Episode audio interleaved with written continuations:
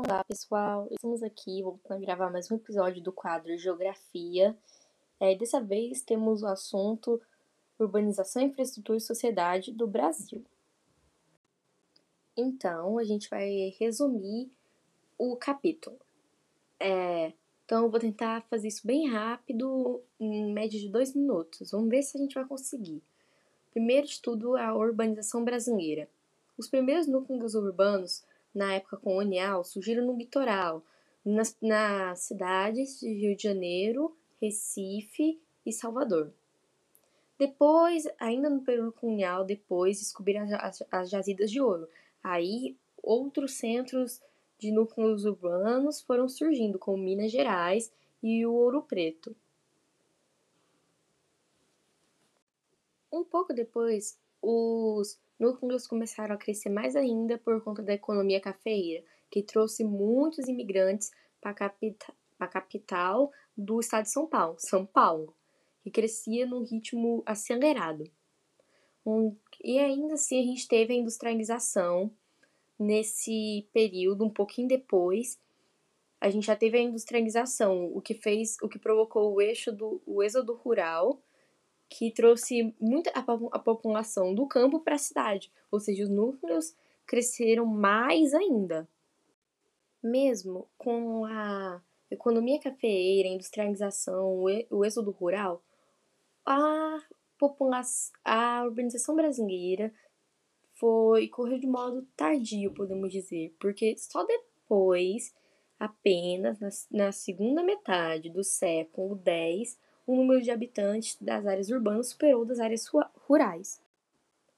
Mas, por conta da população e urbanização, está acontecendo, o processo da urbanização está acontecendo muito rápido, aconteceram problemas de, urban, de urbanização, os problemas urbanos, o da moradia, desemprego, violência, transporte, poluição e saneamento básico.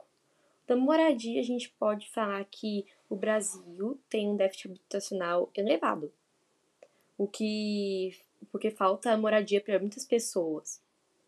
E muitas têm moradias irregulares, ou seja, favelas, que, que pessoas que moram à margem de rios, de córregos e que moram em, em costas de morro ou têm situação de rua. Também, tem, como, também temos o desemprego por causa da crise econômica e por causa da robotização que está substituindo os trabalhadores no setor no setor no setor de trabalho em geral, em fábricas.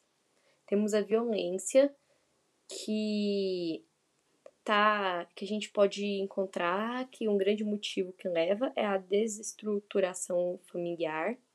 Também temos o transporte, um transporte que é um que é um problema muito grande, a gente pode ver tipo na cidade de São Paulo tem um trânsito muito intenso, muito, muito intenso, que você pega duas a, de uma a duas horas para ir a qualquer lugar. E o transporte público, que deveria ser mais usado, não, ele não está em condições boas. Também temos a poluição, por causa que também a gente pode dizer que é causada por causa dos transportes. E temos o saneamento básico, ou seja, a falta de estrutura. O esgoto saindo pelo lugar errado. Tem gente quem não tem acesso a esse saneamento básico sofre muito, porque pode trazer doenças do esgoto. Enfim, esses são. Agora vamos mudar de assunto e sair da urbanização para transporte e comunicação. Vamos falar primeiro da integração do território nacional. Nas primeiras décadas do século X, o Brasil era predominantemente rural. Então, a partir do século 30, a gente houve uma grande predominação integra integrar o país, inter, integrar o país, desenvolver o mercado internacional. Com esse desenvolvimento do mercado internacional, eles tiveram que construir meios para comunicar, de, trans, de transporte para passar, não apenas por interesse econômico, estava falando da ocupação do Brasil, mas também com, inter... com interesse da segurança nacional.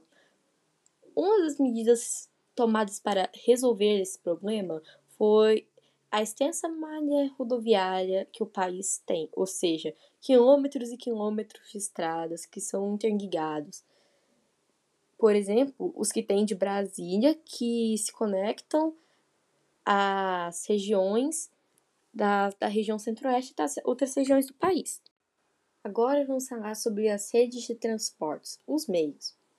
Hum, a gente tem os meios de transporte rodoviários, transporte ferroviário, aéreo e fluvi fluvial e os terminais intermodais, que vamos falar por último. O rodoviário é os, um dos mais usados pelo país para transportar carga e também usado para se locomover, já que o país tentou investir nisso. O transporte rodoviário é o segundo mais caro. O transporte rodoviário ele não é tão usado e, ele só, e geralmente quando ele é usado é para transporte de carga. Às vezes, como eu já vi quando viajei para o sul, usei como turismo, meio de turismo. A gente foi de uma cidade para outra com, em meio com esse meio de transporte ferroviário. Ele é um dos transportes mais baratos. O transporte aéreo é mais caro e ele é para longas distâncias, a, geralmente a superiores de 75 quilômetros. Esse transporte aéreo ele é mais usado para ele não é tão usado quanto o transporte rodoviário porque ele é mais caro, ele tem a manutenção mais cara do que o transporte rodoviário. O transporte fluvial seria uma boa solução para o nosso país, já que ele tem muitos rios, porém, infelizmente, ele é pouco usado. Ele também seria uma boa opção porque ele é barato e a manutenção dele também é barata. Agora a gente está falando dos terminais intermodais, por último. Eles são muito importantes porque eles interligam vários meios de transporte. Infelizmente, o Brasil tem pouco e isso atrapalha um pouco, porque os terminais intermodais, eles, eles conseguem fazer, eles têm mais eficiência, mas para instalar eles é muito, muito caro. Agora vamos falar um pouco sobre comunicações, os meios de comunicações.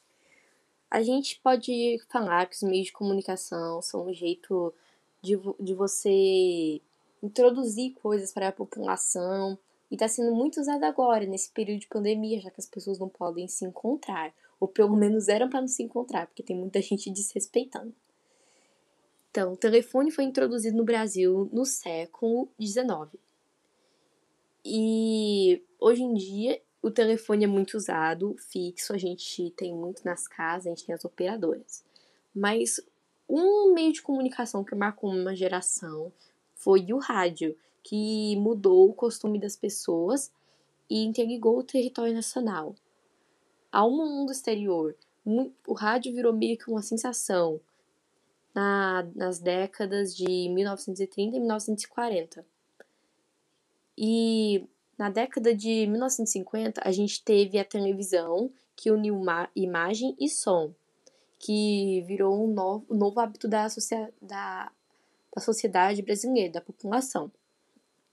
E 1970 foi marcado pela comunicação via satélite, que iniciou a transmissão de televisão em rede nacional. Agora, hoje em dia, a gente tem um, um dos meios mais populares hoje é os eletrônicos portáteis, tipo tablet, é, computador, notebook e celular que são que eles têm tudo acesso à internet e como nossa, os meios estão evoluindo, o acesso à internet vem sendo cada vez mais comum.